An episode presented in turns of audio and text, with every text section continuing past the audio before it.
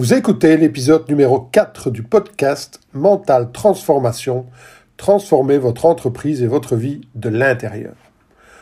Au cours de cet épisode, nous allons parler d'une des préoccupations principales de l'entrepreneur qui se lance en affaires, la peur. Que ce soit la peur d'échouer, la peur de ne pas être à la hauteur, la peur d'être critiqué, d'être jugé ou la peur de réussir, la majorité des entrepreneurs ressentent cette boule au ventre lorsqu'il s'agit de dire je me lance. Et si vous avez un jour pensé, mais qu'est-ce que mes amis, ma famille vont penser de moi? Qu'est-ce que les gens vont penser de moi? Vont-ils me juger, m'apprécier ou me rejeter? Alors, vous allez adorer cet épisode. Bonjour, je suis Fabien Simon et vous êtes sur le point de commencer à transformer votre vie de l'intérieur avec ce podcast. Depuis plus de 20 ans, j'ai accompagné des centaines d'entrepreneurs. Je les ai aidés à découvrir qui ils sont vraiment et à se transformer intérieurement pour obtenir les résultats qu'ils désiraient profondément. C'est durant mes 20 années comme kinésithérapeute que j'ai pu observer et être le témoin de l'importance de notre identité inconsciente sur notre santé et notre destinée. Que ce soit au niveau de la santé, de l'argent, du succès en affaires ou au niveau de nos relations interpersonnelles, nous sommes tous impactés par ce que j'ai appelé notre posture identitaire inconsciente. Parce que c'est qui je pense être inconsciemment qui me fait prendre telle ou telle décision plutôt qu'une autre, qui me fait agir de telle ou telle façon, qui me fait croire que je suis capable de ceci ou incapable de cela? Et c'est cette identification mentale qui est responsable de la grande majorité de nos souffrances et des limites que nous nous fixons. Dans ce podcast, il ne sera pas question de motivation, mais de vous montrer Comment la combinaison des neurosciences, de la psychologie et des sagesses ancestrales peut vous aider à atteindre des niveaux d'accomplissement dans votre vie dont vous n'auriez jamais osé rêver? Parce qu'une fois que vous commencez à comprendre pourquoi et comment maîtriser votre esprit et élever votre niveau de conscience, tout ce que vous désirez dans votre vie devient possible pour vous. Nous parlerons donc de croyances limitantes, d'identité inconsciente, de comment surmonter nos peurs et nos limites et surtout de comment transformer notre mental pour obtenir les résultats que nous désirons réellement. Je suis tellement enchanté de vous retrouver sur cette série Mental Transformation. Transformez votre entreprise et votre vie de l'intérieur. Tous les entrepreneurs sont confrontés à la peur. Je me souviens très bien lorsque je me suis installé comme kinésithérapeute et que je reçus ma première patiente en cabinet, j'étais pétrifié. Parce que vous avez beau avoir été à l'école et obtenu un diplôme, vous avez beau avoir effectué plusieurs années de stage en hôpital, rien ne vous prépare à cette décision de vous lancer en affaires.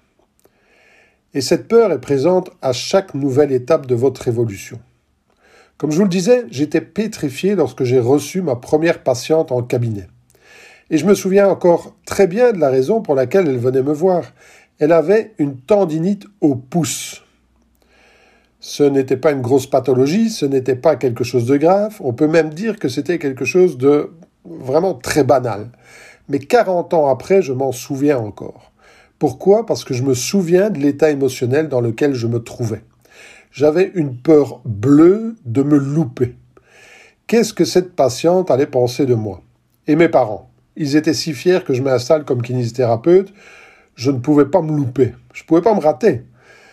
C'est un peu comme si ma vie entière dépendait de ce premier rendez-vous. Et ça a été la même chose lorsque j'ai coaché mon premier distributeur ou lorsque j'ai signé mon premier client, lorsque j'ai donné ma première formation sur scène ou lorsque j'ai donné mon premier webinaire, mon premier Facebook Live ou lorsque j'ai lancé le premier épisode de ce podcast. Nous passons tous par ces sensations de peur. Qu'est-ce qu'on va penser de moi? Est-ce que je vais être à la hauteur? Est-ce que je vais être critiqué, jugé? Alors, comment surmonter cette peur? Comment continuer de progresser en dépit de ce sentiment? Tout d'abord, qu'est-ce que la peur? En anglais, la peur se dit fear. F-E-A-R. Et fear est l'acronyme de False Expectation Appearing Real. En fait, nous attendons nous nous attendons à un résultat, le plus souvent négatif, et nous l'imaginons si vivement qu'il apparaît réel dans notre esprit. si réel que même notre corps réagit comme si cela se produisait en ce moment. Et ce qu'il faut comprendre, c'est que la peur, au départ, avait, des, avait ses raisons d'être. D'accord euh, Auparavant, c'est même grâce à la peur que nous sommes euh, ici aujourd'hui. Parce que revenez un peu des millions d'années en arrière. Imaginez-vous des millions d'années en arrière. Lorsque nos ancêtres vivaient dans les cavernes. Je vous ai parlé de l'importance de notre cerveau reptilien dans un des épisodes précédents. Votre cerveau reptilien a pour seul objectif la survie de l'espèce. Et c'est la peur qui lui a permis d'atteindre cet objectif. Donc la peur est un sentiment d'anxiété, d'accord? C'est une anxiété causée par la présence ou par le fait que l'on ressent de façon imminente la présence d'un danger. Donc vous ressentez une menace et automatiquement la peur apparaît. Et c'est ce sentiment qui a permis à nos ancêtres ben, simplement de, s'éloigner en courant du buisson derrière lequel ils venaient d'entendre un bruit et derrière lequel se trouvait peut-être un fauve qui était prêt à leur sauter dessus euh, pour les dévorer. C'est ce sentiment qui a permis à notre ancêtre de survivre et de perpétuer l'espèce. C'est la peur. Et c'est euh, la peur qui a fait que ben, aujourd'hui vous écoutez ce podcast, d'accord? Parce que sinon l'espèce humaine n'aurait pas survécu vous ne seriez pas ici aujourd'hui en train de m'écouter. Donc au départ, la peur est un mécanisme de défense qui a été utilisé par notre cerveau pour nous protéger d'un danger imminent ou en tout cas d'un danger perçu. Et n'oubliez pas qu'à cette époque, d'accord, il y a des millions d'années en arrière, nos ancêtres étaient beaucoup plus instinctifs que nous le sommes aujourd'hui. Ils n'avaient pas, je vais dire, ce néocortex avec euh, euh, ce cortex préfrontal qui leur permettait de réfléchir, d'envisager d'autres possibilités. Donc c'était euh, vraiment comment un, un sentiment de danger et je fouillais. D'accord? Vous entendiez un bruit suspect et vous vous enfouillez. Vous ne réfléchissiez pas. D'accord? Vous n'allez pas vous poser la question, tiens, qu'est-ce qu'il pourrait y avoir derrière ce buisson? Non, vous ne prenez aucun risque, d'accord? Et euh, ben, c'est toujours le cas aujourd'hui, parce que notre cerveau reptilien existe toujours aujourd'hui, et il est toujours la même, euh, le même objectif de euh, perpétuer l'espèce et de nous garder en vie, d'accord? Donc, c'est toujours le même mécanisme qui existe aujourd'hui. Et la peur est un mécanisme réflexe, c'est un mécanisme automatique, c'est un mécanisme inconscient. Vous ressentez un danger, vous ressentez la peur, automatiquement. Sauf qu'aujourd'hui, on peut dire que ce mécanisme a été perverti par notre ego. Parce qu'aujourd'hui, plus personne n'a peur de se faire dévorer. Ce n'est plus la peur de se faire dévorer. Euh, mais c'est plutôt la peur de paraître ridicule. C'est la peur de ne pas être à la hauteur. C'est le fameux syndrome de l'imposteur. C'est la peur d'être jugé, d'être rejeté. Et ce qui est intéressant ici, c'est de se rendre compte qu'en fait, il n'y a rien de réel derrière cette peur. Il n'y a aucun réel danger associé à cette sensation, à cette peur. Et pourtant, Beaucoup se sentent paralysés de peur d'être ridicules, d'être jugés, d'être critiqués. D'accord? Et euh, par exemple, euh, beaucoup se sentent figés lorsqu'il s'agit de parler en public. Je me souviens de, quelqu'un qui, euh, pour la première fois, devait parler devant une salle de 10-15 personnes et qui s'est enfoui en pleurant tellement le stress était important. D'accord? Et on verra que la fuite, ben, c'est une des réactions possibles à euh, cette, sensation, ce sentiment de peur d'être jugé, qu'est-ce qu'on va penser de moi? Et en vérité, c'est votre ego qui ne peut pas supporter d'être jugé, d'être critiqué, d'être rejeté, parce qu'il il n'y a rien de réel derrière cette peur. Il n'y a pas de danger réel, d'accord? Donc c'est juste votre ego qui vous joue des tours, et cette peur est liée à votre ego à l'image que vous vous faites de vous-même et au fait que cette image pourrait être, écornée. D'accord? Alors, voyons comment se débarrasser de ce type de peur. Tout d'abord, voyons qu'est-ce que c'est que le jugement et pourquoi est-ce que nous n'aimons pas nous sentir jugés. D'accord? Et la clé c'est dans ces trois mots se sentir jugé. Parce que c'est un ressenti et c'est même une anticipation de ce que je pourrais ressentir si on me jugeait, si on me critiquait. D'accord? Alors rappelez-vous lorsque vous étiez enfant.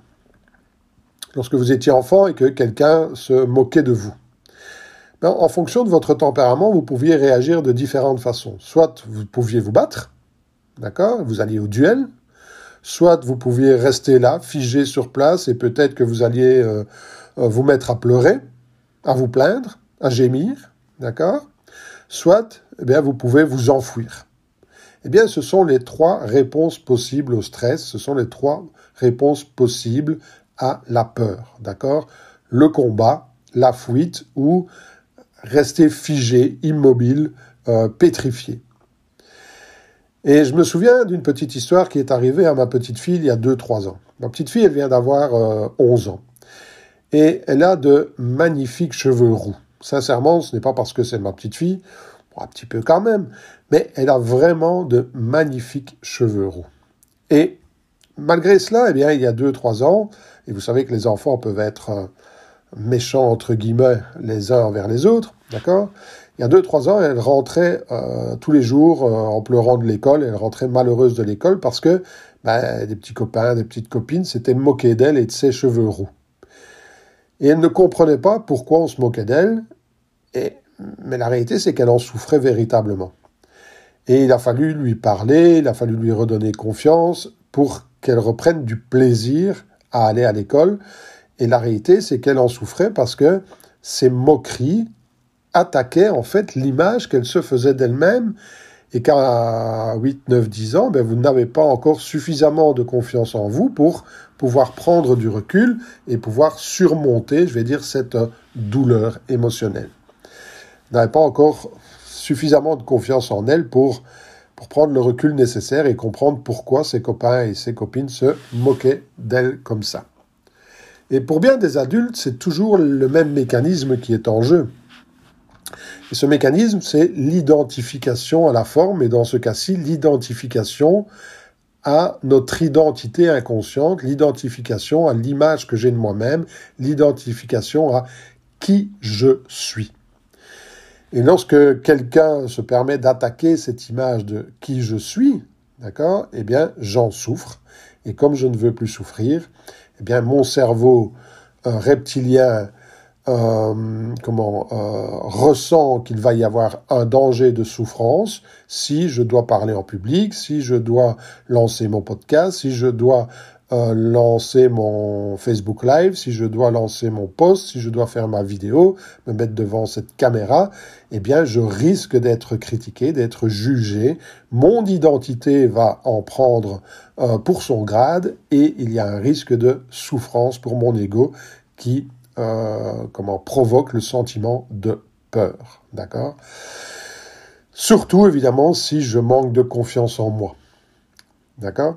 Alors maintenant, il faut aussi être honnête, d'accord? Il nous arrive à tous de porter un jugement, il nous arrive à tous de juger, de critiquer. Et ce jugement que nous émettons, eh bien, c'est simplement un avis, une interprétation que nous avons sur euh, ce que fait, ce que dit quelqu'un ou sur euh, la personne elle-même, d'accord, euh, la personne à propos de laquelle on émet ce jugement. Par exemple, lorsqu'une personne sans argent juge une personne riche en la traitant d'égoïste, de malhonnête, lui reproche de se pavaner dans sa belle voiture et dans sa belle maison, elle émet un jugement, un avis, une interprétation personnelle. C'est la même chose pour la personne riche qui traite le sans-abri de fainéant, de malpropre, lui reproche de, souiller les rues de sa belle cité. Eh bien, cette personne émet également un jugement, un avis personnel à propos de la personne euh, sans abri. Mais en réalité, ni l'un ni l'autre ne sait exactement qui est la personne en face de lui. Tout ce qu'ils font, tous les deux, ne font que des abstractions. Je me répète, ils ne font que des abstractions. Ça veut dire qu'ils retirent d'une situation des éléments qui sont importants à leurs yeux, Mais il ne voit pas tout le tableau, il n'explique pas tout le tableau. D'accord? Si euh, vous connaissez ce tableau du peintre belge Magritte, et je suis sûr que euh, vous avez déjà vu ce tableau, euh, Magritte a peint un tableau sur lequel il a peint une pipe. Et sous la pipe est écrit la phrase Ceci n'est pas une pipe. Alors qu'est-ce que ça veut dire? Ceci n'est pas une pipe. D'accord? Ça signifie en fait que le tableau n'est que la représentation de la pipe, ce n'est pas la pipe elle-même. D'accord? Le tableau est une abstraction. Tout comme les adjectifs que vous utilisez pour qualifier quelqu'un voilà, de pauvre, de sale, de malhonnête, de tricheur, de d'idiot, de tout ce que vous voulez, ne sont que des abstractions de ce qu'il est. Ainsi, la personne riche, euh, elle est peut-être simplement le chauffeur de la voiture. Et ce chauffeur ben, travaille pour son patron qui lui est riche. Mais ça, le sans-abri, il ne pouvait pas le savoir. Et donc il a émis un jugement sans connaître toute la situation. Comme le sans-abri est peut-être quelqu'un euh, qui a réussi dans sa vie, mais qui a une mauvaise passe suite euh, à un décès, à un malheur dans sa vie. Mais là aussi, l'autre ne le savait pas et il a émis un jugement, un avis, une interprétation sur une abstraction de la réalité. D'accord? Donc ce que je veux vous faire comprendre ici, c'est que nous ne voyons jamais l'entièreté du tableau, nous ne voyons qu'une abstraction de la réalité. En sémantique générale, on dit l'autre n'existe pas. Qu'est-ce que cela veut dire? Ça signifie simplement que vous ne voyez en l'autre que ce qui vous intéresse vous ne voyez en l'autre que les qualités et les, défauts qui résonnent en vous. D'accord? Je me répète, nous ne voyons dans l'autre que les qualités et les défauts qui résonnent en nous. Donc l'autre est un peu un miroir pour nous, d'accord? Et nous, faisons une abstraction lorsque nous qualifions l'autre d'adjectif un tel ou un tel ou un tel. Hein, vous connaissez sûrement l'adage qui dit euh, qu'on voit la paille dans l'œil du voisin, mais qu'on ne voit pas la poutre qui est dans le nôtre. D'accord? Donc c'est exactement la même chose. Ce que vous devez comprendre, c'est que ce que vous dites à propos de l'autre en dit plus sur vous que sur l'autre lui-même. OK? Par exemple, pour mieux vous faire comprendre, disons que, euh, voilà, j'ai une idée, je vais vous offrir un chien. Je vais vous faire cadeau d'un chien. D'accord? Alors, voilà. Donc, c'est juste un exemple. D'accord? On va pas rentrer ici dans est-ce que c'est euh, euh, bien d'offrir un animal ou de. Voilà. C'est pas du tout la question. C'est juste un exemple pour euh, illustrer, je vais dire, ce podcast. Donc, je, vais vous offrir un chien. Mais voilà, par malheur, il y a peu, vous avez été mordu gravement par un chien lorsque il y a quelques, semaines, d'accord, et vous avez euh, énormément souffert, vous avez dû euh, être, vous avez dû avoir des points, d'accord, parce que la morsure était vraiment profonde, et aujourd'hui vous avez une peur bleue des chiens. Pour vous, le chien, c'est vraiment un animal dangereux dont il faut se méfier, et offrir un chien à quelqu'un, c'est vraiment un acte criminel, c'est vraiment d'une stupidité, mais comment peut-on imaginer offrir un chien à quelqu'un? Comment peut-on imaginer faire cadeau d'un chien à quelqu'un alors qu'un chien c'est tellement dangereux? Et donc, lorsque je vais vouloir vous offrir un chien, vous allez peut-être euh, commencer à m'insulter, me traiter d'inconscient, de stupide. Comment peut-on avoir une idée pareille d'offrir un chien? Mais enfin, quelle idée vous est passée par la tête? Mais c'est d'une stupidité sans, nom, d'accord? Simplement parce que votre expérience à vous était négative. Par contre, si euh, votre enfant a été sauvé de la noyade, la noyade pardon, par un chien, le chien est devenu pour vous le meilleur ami de l'homme. Et euh, un chien, c'est vraiment euh, un animal extraordinaire, d'accord? Et vous offrir un chien, c'est le plus beau cadeau qu'on aurait pu vous faire. Et, et, peut-être que là, vous allez m'embrasser, me sauter au cou, je suis la, la, personne la plus généreuse au monde, et c'est extraordinaire le cadeau que je suis en train de vous faire. Donc c'est le même chien, mais ce sont deux interprétations différentes. Et en fait, ni vous ni le chien n'êtes responsable de l'interprétation que vous donnez à cette situation. Eh bien, c'est exactement la même chose de votre post, de votre vidéo, de votre live ou de ce podcast. Quoi que vous fassiez, certaines personnes vont se moquer de vous, d'autres vont rire de vous et d'autres vont vous apprécier. Et euh, ni vous, ni ce que vous faites euh, ne sont les causes profondes de leur réaction. Mon mentor Jim Rohn raconte euh, l'histoire d'un sermon auquel il a assisté, sans doute le plus beau sermon auquel il ait jamais assisté. Et malgré que c'était le plus beau sermon auquel il ait jamais assisté, ben, certaines personnes se sont moquées de ce sermon, certains l'ont critiqué, certains l'ont aimé. Et pourquoi? Ben, Simplement parce que c'est comme ça. Les critiqueurs critiquent, les moqueurs se moquent, et ainsi de suite. Et vous n'y pouvez rien. Ils agissent en fonction de qui ils sont inconsciemment, et cela n'a rien à voir avec vous. Donc, ce que je veux que vous reteniez en premier lieu, d'accord, ce que je veux que vous compreniez en premier lieu, c'est que peu importe ce que vous allez faire, un certain nombre de personnes vont vous juger, un certain nombre de personnes vont vous critiquer, et un certain nombre de personnes vont vous aimer. Quoi que vous fassiez. Donc, maintenant, ne vous laissez pas non plus piéger par votre ego et ne laissez pas votre ego vous faire croire que vous êtes responsable, d'accord? Ni dans un cas ni dans l'autre. D'accord? Vous n'êtes pas responsable de la critique ou du jugement négatif, comme vous n'êtes pas responsable de l'appréciation positive non plus. D'accord? Euh, Vous avez juste réveillé en eux quelque chose et c'est ça qu'ils manifestent au travers de leur jugement. Maintenant, ce qui est important aussi, souvenez-vous également que lorsque vous aurez envie de critiquer quelqu'un, que vous êtes également sur le, point pardon, d'abstraire quelque chose d'une situation. Et que ce que vous allez dire parle plus de vous que de la personne que vous allez critiquer ou juger. Donc ne jugez pas, ne critiquez pas si vous ne voulez pas être jugé et si vous ne voulez pas être critiqué. C'est d'ailleurs la première recommandation que fait Dale Carnegie dans son livre Comment se faire des amis. Ne critiquez pas, ne condamnez pas, ne vous plaignez pas. Alors un autre point dont je veux vous parler à propos de la peur d'être jugé, critiqué, rejeté, c'est que vous n'êtes pas ce que vous faites. Évitez de vous identifier à ce que vous faites. Admettez que vous n'êtes pas parfait et que vous pouvez commettre des erreurs. Et acceptez la critique si elle est justifiée et si elle vise ce que vous faites, pas qui vous êtes. D'accord? Un des problèmes que je rencontre souvent en coaching, c'est que les gens se sentent visés par la critique lorsqu'on critique ce qu'ils font, c'est comme si on les critiquait eux en tant que personne. C'est comme si on leur disait Tu es une mauvaise personne, tu n'es pas digne d'être apprécié, tu n'es pas digne d'être aimé, tu n'es pas digne d'être reconnu.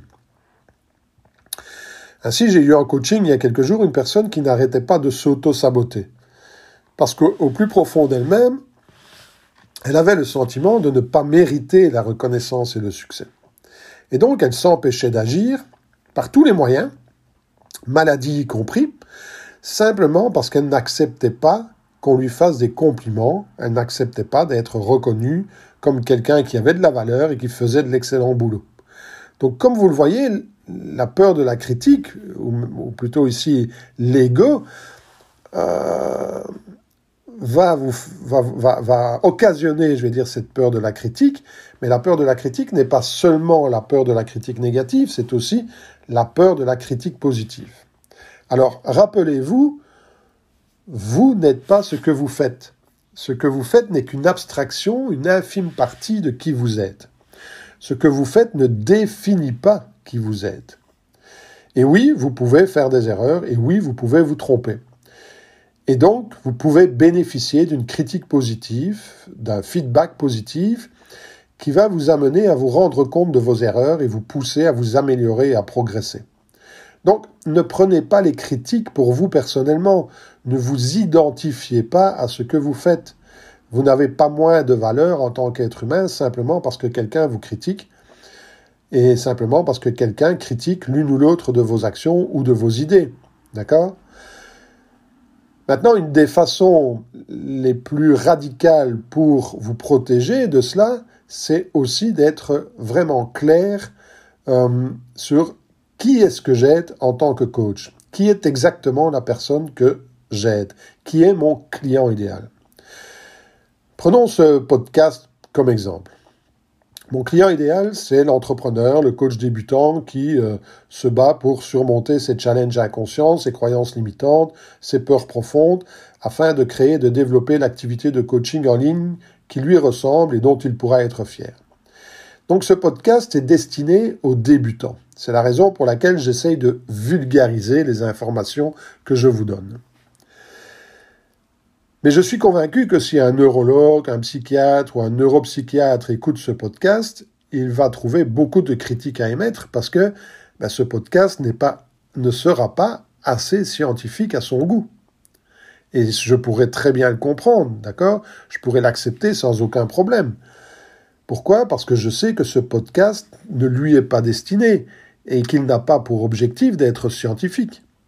D'accord? Il a pour objectif de vulgariser je vais dire, le fonctionnement humain de manière à permettre à mon client idéal, qui est un coach, qui est un entrepreneur débutant, de créer, de prendre confiance en lui, de dépasser ses croyances limitantes et d'amener son entreprise au niveau auquel il souhaite l'amener.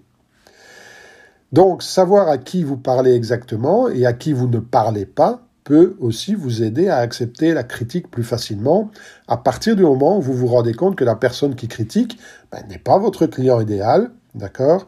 Et aussi en vous rappelant que tout ce qu'elle dit parle plus d'elle que de ce que vous faites. Donc ce que je veux que vous compreniez, c'est que quoi que vous fassiez, vous serez jugé, vous serez critiqué, vous serez aimé. Peu importe qui vous êtes et peu importe ce que vous faites. Elon Musk est critiqué, Steve Jobs a été critiqué de son vivant et certaines personnes le critiquent encore aujourd'hui alors qu'il est décédé depuis des années. Bill Gates est critiqué, Obama, Trump, tous les présidents des États-Unis ont été critiqués et le sont encore. Michael Jackson, les Beatles ont été critiqués. D'accord? Donc, euh, tout le monde est critiqué. Tout le monde l'a été et tout le monde le sera.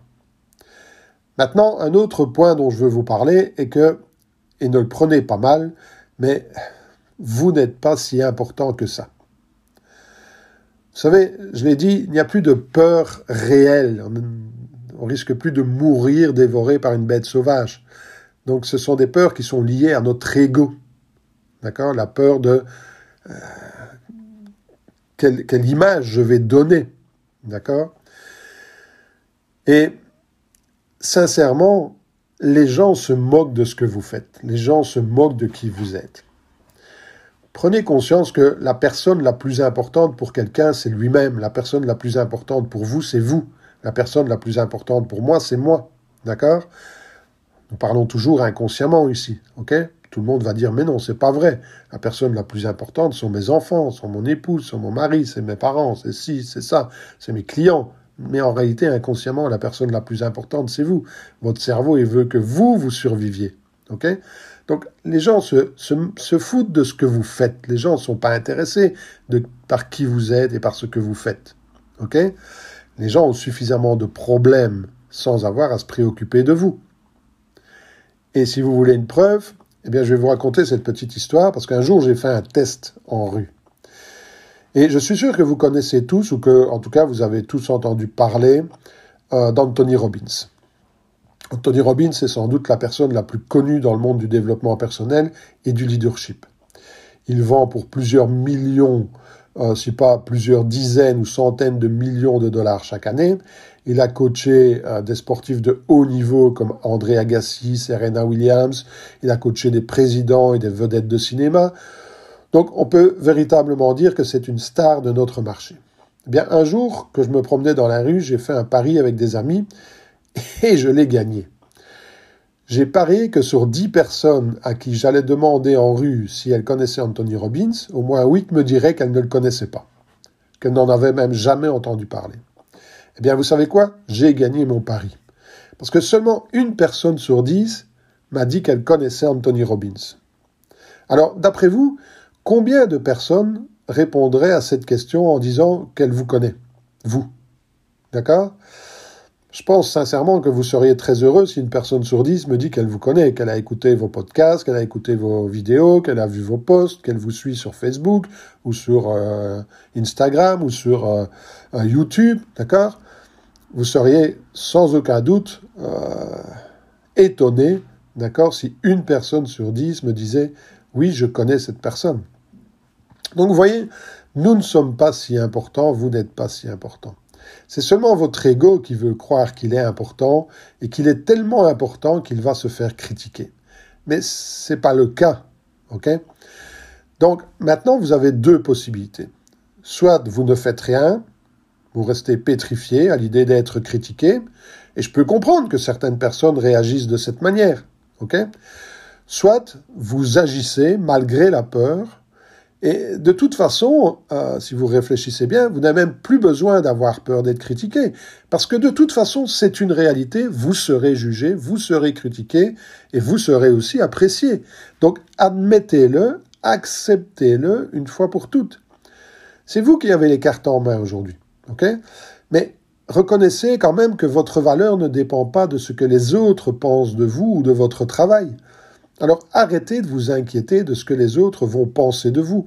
Arrêtez de vous préoccuper de votre image. Concentrez-vous plutôt sur la valeur de ce que vous allez apporter à votre client idéal. Démarrez là où vous en êtes. Faites de votre mieux, donnez le meilleur de vous-même et améliorez-vous pardon, chaque jour. Donc, pour récapituler cet épisode, je voudrais que vous reteniez ceci.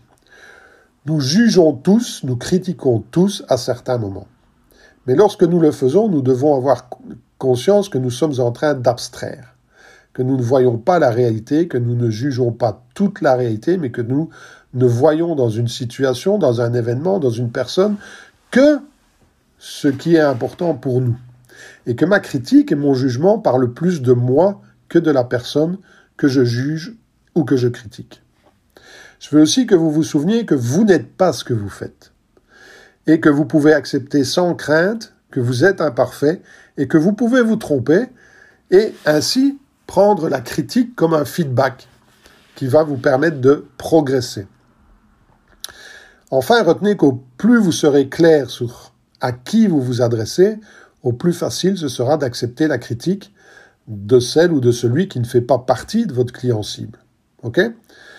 Et de toute façon, tout le monde est critiqué, tout le monde est jugé, tout le monde est aimé, d'accord? Les plus grands l'ont été, des personnes qui ont changé la vie de millions de personnes à travers le monde, comme Bill Gates, Steve Jobs, euh, Henry Ford, Elon Musk, des artistes comme Michael Jackson, les Beatles, qui ont révolutionné la musique, des leaders comme Obama, Trump, Anthony Robbins, tous ont été critiqués.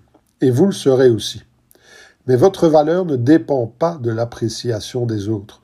Votre valeur humaine ne diminue pas parce que certains vous critiquent ou vous jugent. Alors laissez votre ego de côté. Vous n'êtes pas en danger de mort. Avancez, créez et développez votre activité. Ok. Dans le prochain épisode, nous verrons comment reprogrammer votre subconscient et surmonter vos croyances limitantes. Mais en attendant, n'hésitez pas à rejoindre notre communauté sur le groupe Facebook Mental Transformation Podcast. Cette communauté est le lieu où nous allons approfondir toutes ces thématiques dont nous parlons lors de ces podcasts et c'est aussi l'endroit où vous pouvez partager vos expériences et vos relations. Alors, n'hésitez pas à nous rejoindre. Merci d'avoir écouté ce podcast. Si vous êtes le genre de personne qui aime aider les autres, partagez cela avec vos amis et votre famille. Vous savez, si vous avez trouvé de la valeur dans ce podcast, il y a des chances qu'ils en trouvent aussi. Alors, s'il vous plaît, partagez via vos médias sociaux. Aussi, si vous avez des questions, je suis là pour vous aider. Vous pouvez rejoindre mon groupe Facebook Mental Transformation ou me joindre via Messenger. Je me ferai un plaisir de répondre à vos questions. Et je pourrais même utiliser votre question pour un futur épisode de podcast. Vous pouvez également me suivre sur Instagram ou sur YouTube. Enfin, j'ai une demande personnelle. Je crois que nous sommes tous ici pour aider les, s'aider les uns les autres et pour grandir et évoluer nous-mêmes. Ensemble, vous et moi, et moi pardon, nous pourrons aider plus de gens. Alors laissez une critique sur iTunes ou sur une autre plateforme sur laquelle ce podcast est présent. Et bien sûr, je vous serai reconnaissant de laisser une bonne critique. Et grâce à votre aide, ensemble, nous pourrons transformer plus de vies. Merci pour votre écoute.